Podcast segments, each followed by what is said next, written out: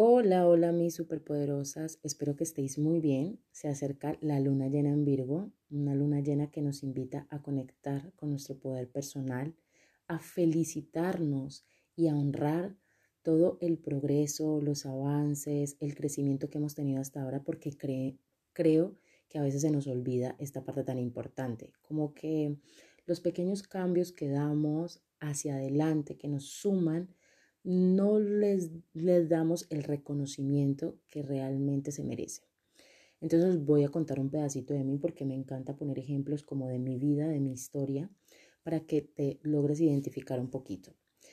Eh, voy a hablaros de mi poder personal en concreto. Por ejemplo, yo me vi durante muchos años de mi vida muy condicionada por la vista o la mirada de mi madre. Yo creo que aquí todas hemos pasado por algo parecido, se identifican con mi historia, etc. No quiere decir que mi madre sea mala, que sea buena, sino que una de las relaciones más difíciles y la más importante y transformadora en mi vida ha sido la de mi madre.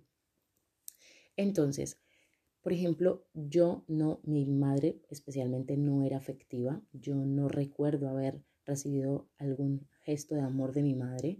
Entonces, al crecer y sobre todo en mi adolescencia, eh, buscaba eso en los demás.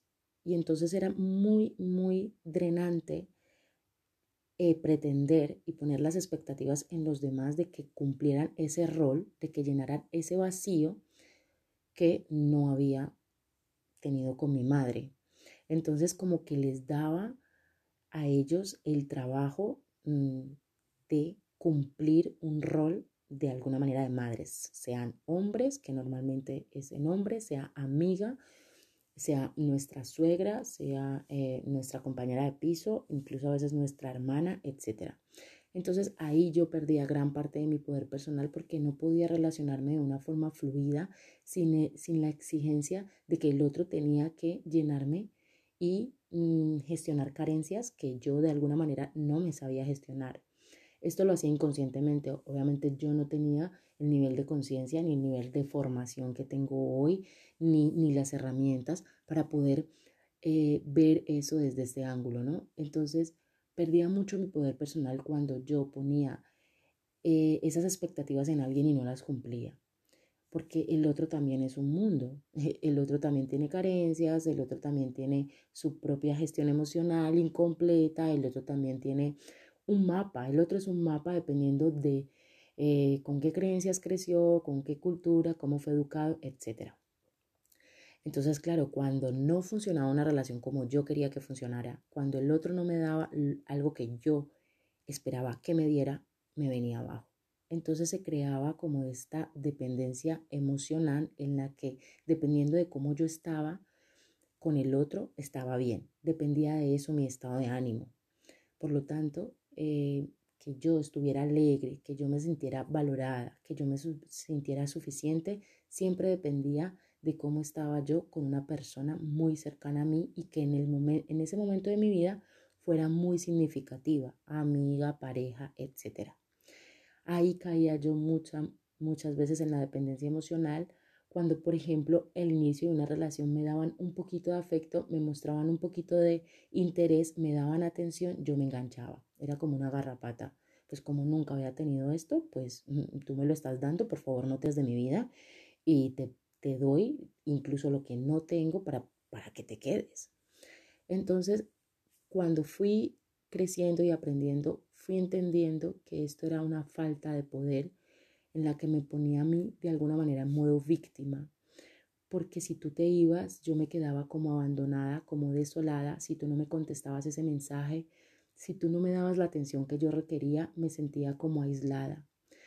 Por lo tanto, tuve que trabajar. Aquí os estoy contando esto en resumen, pero tuve que trabajar años, no una sesión de terapia de un mes con mi coach, con mi psicóloga, no, fue año tras año de acompañamiento, de acompañamiento con terapeutas profesionales y luego, por otra parte, de asumir mi responsabilidad de sanar. Entonces esto no es que, bueno, mi terapeuta hace el trabajo, es que yo en mi casa también tuve que informarme, tuve que alimentarme, tuve que nutrirme de cosas que me ayudaran a curar esa herida. Una vez la vi, esto es, esto es un trabajazo del terapeuta, de un facilitador, enseñarte la herida. Una vez la vi, gran parte es tu responsabilidad curarla. Por lo tanto, hoy quería daros, por ejemplo, cinco claves para conectar con tu poder personal.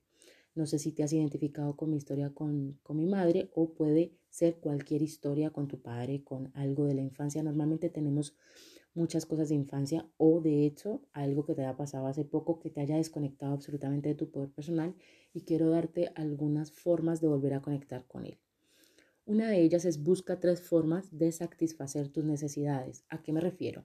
Si mi necesidad o una de ellas es la atención, pues yo busco espacios donde darme atención. Por ejemplo, conectar con el placer. Eh, ejemplo, pues a la peluquería, eh, una manicura, me doy un masaje o pago para que me lo den, eh, preparo algo con mis amigas, una salida al monte, etc. Eso es darme atención a mí. Entonces busca tres formas de satisfacer tu necesidad. Obviamente primero encuentra tu necesidad. Otro ejemplo es ponte un reto a la semana. Hoy puse un post muy interesante que es la palabra que te das a ti misma es la más importante. Tú elevas tu amor propio y la confianza en ti cuando cumples eso que te prometes. Entonces ponte un reto durante la semana. Ejemplo, esta semana voy a hacer sentadillas y cúmplelo. No te pongas grandes retos porque a veces cuando no los cumplimos nos venimos abajo. Ponte uno de todos los que puedes elegir, ponte uno y llévalo a cabo. Tercero, recuerda un logro que tuviste antes y revive esas sensaciones. Por ejemplo, acabaste la carrera hace cinco años. Revive eso que sentiste o te divorciaste o te separaste de una relación tóxica. Eso es un grandioso logro. Entonces conecta con esas sensaciones que te genera el volver a sentir y a revivir eso. Cuarto, enumera cinco logros importantes que hayas tenido en tu vida. Terminar la carrera es un logro, sacarte el carnet de conducir es un logro, ser madre y ser de alguna manera estar presente para tu hijo es un gran logro, es un lograzo además. Mantener a tu familia económicamente es un logro. Sanar X heridas es un logro. Eh, cuestionar creencias limitantes es un logro. Tú no tienes que salvar a nadie. Una vez cuando tú te salvas a ti, de verdad que esto es, un, es una energía que tiene consecuencias en cadena, afecta todo tu entorno, es muy poderoso. Entonces, para ti pueden ser logros como chiquiticos, como que esto no es importante, pero sí, irte de un trabajo que no estabas a gusto es un súper logro. Ahorrar cuando jamás habías ahorrado es un logro. Bajar de peso, entrar al gimnasio y sostener cambios son logros, por más mm, sencillos que tú veas. Por favor, dales el valor que tienen y que se merecen. Y por último y no menos importante, observa qué te quita poder os traigo un ejemplo aquí. Con lo de mi madre, obviamente yo no sabía que tenía ese montón de carencias, etc. Pero uno de los ejemplos que a mí me pasó hace poco, además hace aproximadamente un año, era que me sentía incapaz de hacer vídeos. No me gustaba cómo me veían los vídeos, los repetía mil veces, los quitaba, los volvía a poner, etc. Y luego entonces me puse a preguntar qué es lo que me está molestando, qué es lo que me quita poder de, de, de este momento del día o, o, de mi negocio, ¿no? De, de, de poder llevar mi mensaje, de mi propósito, era mi nariz. O sea, así literal, mi nariz. Ustedes van a decir, ay Aleja, ¿en serio esa tontería?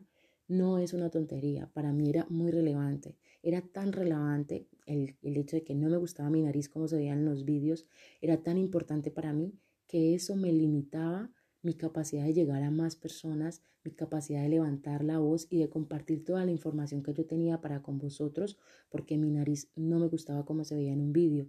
Entonces imagínate toda la creatividad que castraba. Era como si yo me, me pusiera yo misma una camisa de fuerza. Entonces cuando yo identifiqué lo que me estaba restando poder y lo que me incomodaba y lo que realmente era que no quería mostrar mi nariz en vídeos, o sea, era más fácil quitármela. Esto es un absurdo, pero es que de verdad tuve que trabajarme esto. Cuando yo vi que era mi nariz, entonces me centré en las soluciones y empecé a buscar soluciones que no había ninguna. Era trabajar mi autoestima, trabajar mi seguridad y quitarme todo el montón de excusas estúpidas que yo me montaba para no llevar un mensaje valioso, porque en realidad eso era lo que importaba, el mensaje. Entonces, a veces es algo así de chiquitico, pero que realmente tiene un daño colateral.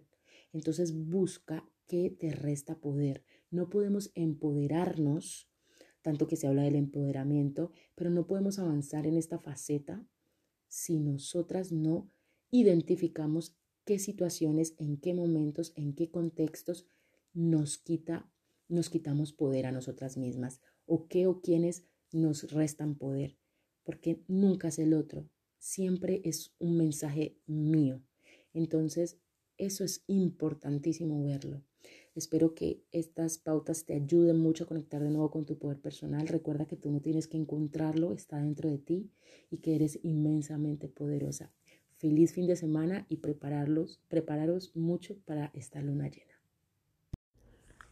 Hola mis superpoderosas, espero que estéis perfectamente. Hoy os traigo un episodio eh, con una experiencia personal. Ya sabéis que, que casi siempre cuento mi experiencia por no caer en la general, generalización, ¿no? Decir que todo es así, que no todo es eh, blanco o negro, hay matices y sobre todo os invito siempre a reflexionar desde mi experiencia. Quizás mi verdad, quizás lo que yo he vivido no es lo mismo que tú estás viviendo o te puede servir. Tú tomas con lo que vibras y con eso es suficiente.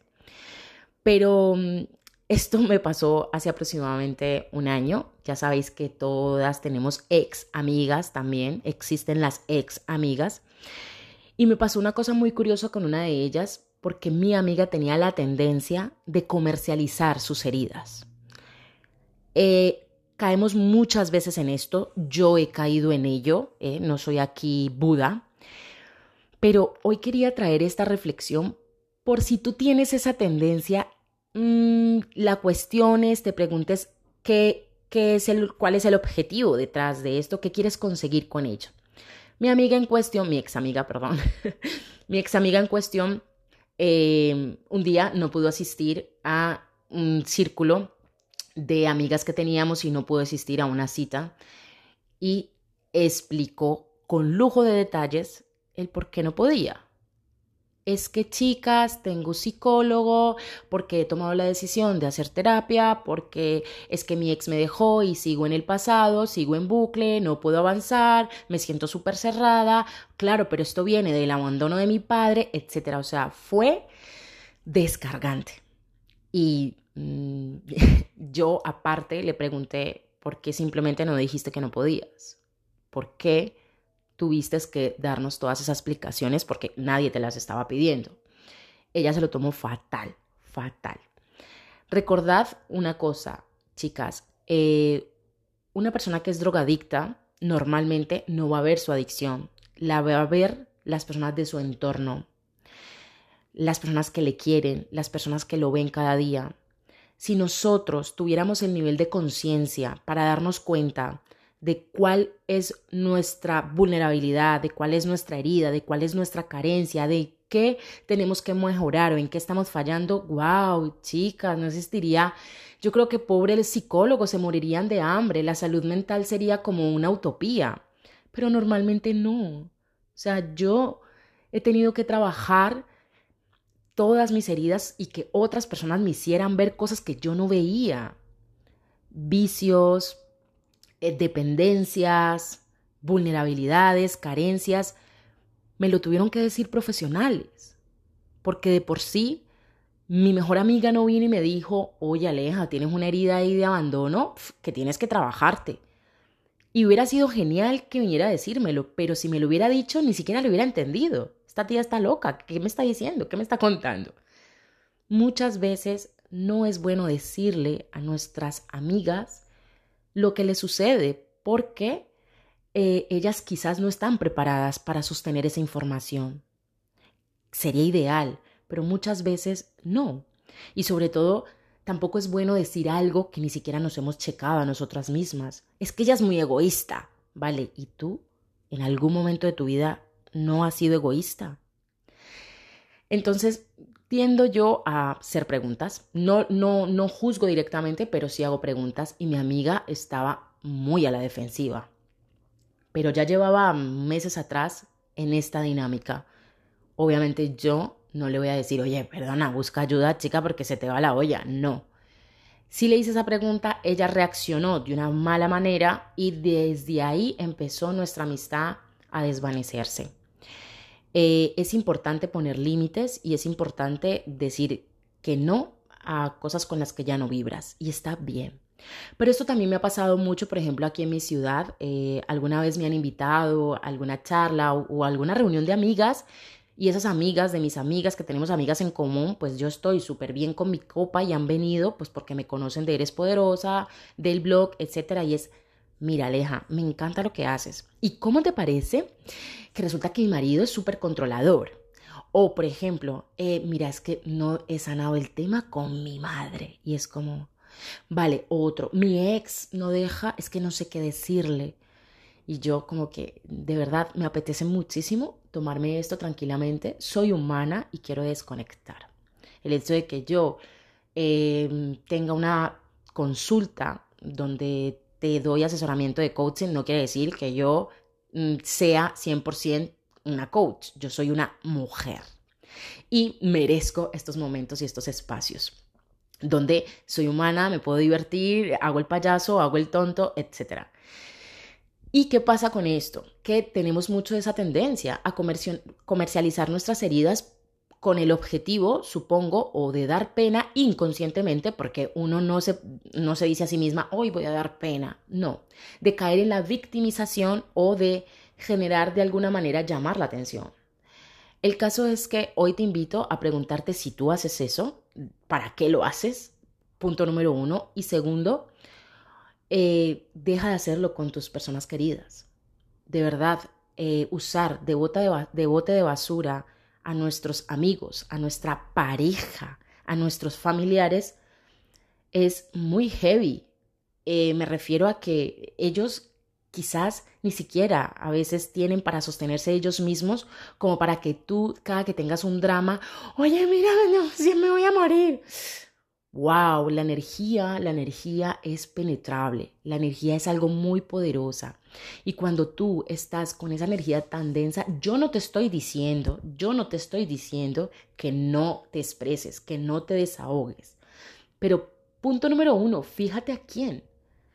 Porque a veces la energía viola. Me refiero a que no pide permiso, la energía entra y esa otra persona quizás no está preparada para sostener toda esa frecuencia. Entonces, pregúntate a quién le estoy contando esto. Segundo, esas personas tal vez no puedan hacer nada por ti, solo escucharte, porque a veces contamos y esperamos, oye, dame la solución, ¿no? Pues a ver, eh, si te estoy contando es para que me digas algo que debo hacer. No, empieza a buscar las respuestas en ti. Y si tú eres la otra persona a la que siempre le cuentan cosas, deja de dar los consejos, deja de dar todas las respuestas. O empieza a hacer preguntas o simplemente escucha. Escuchar a veces es, es más poderoso que hablar, que aconsejar, que opinar, etc. Y esto yo creo que es crucial entenderlo, el hecho de desde dónde yo quiero comercializar mis heridas y pobrecita yo y la que la abandonaron y la que el marido la dejó o la que nunca recibió amor y luego a quién le contamos nuestras dramas, quién se merece de alguna manera también escuchar lo que nos sucede por dentro. Yo, por ejemplo, soy muy selectiva en esto. yo hablo de, de mí. Yo, para contar un problema, algo que me está afligiendo, es porque ya he tenido yo que buscar todas las soluciones, he tenido que hacer toda la introspección, he tenido que mirarme mucho para adentro y lo cuento ya de una forma neutral. Oye, mira, es que resulta que te parece normal, tía. ¿Tú crees que yo debería? Ya lo cuento sin el toque emocional intenso. Nena, no, o sea, no, lo cuento ya porque ya me lo ya me lo he regulado un poco y eso es importante, aprender autorregularnos también, porque nadie debería de ser nuestro terapeuta particular gratuitamente. Es tan importante esto mm, cuando tenemos esto y cuando vivimos esto, pagarle a un facilitador, ya sea un coach, ya sea un psicólogo, ellos están ahí para eso, de verdad. Cobran por su trabajo porque lo hacen muy bien y porque están ahí para escucharte y porque quizás te pueden dar herramientas y te pueden hacer preguntas para las cuales tú a veces ni tienes la respuesta o las tienes y tienes que escarbar encontrarlas. Pero su trabajo es el que otras personas de tu familia no pueden hacer. Su trabajo es encontrar tus fortalezas, darte herramientas para que tú encuentres cuáles son tus puntos fuertes y que puedes salir tú sola, sola del pozo. Pero si seguimos dándole esta labor a nuestro entorno, vamos a estar en un círculo vicioso o en un bucle, porque el vínculo afectivo que ellos tienen para con nosotros no ayuda a que nos den muchas veces otro ángulo de las cosas. Sí, hay muchos amigos que son objetivos, pero normalmente no quieren hacernos daño. Y un terapeuta tampoco te va a hacer daño, pero te va a ayudar a escarbar y escarbarnos duele. Y te va a enfrentar a tu oscuridad de alguna manera. Y para eso ellos están ahí, para acompañarte en ese proceso, para no dejarte sola, para no dejarte caer. O por ejemplo, yo lo hago de esa forma. Pero eso no es el trabajo de tu mejor amiga, ese no es el trabajo de tu pareja.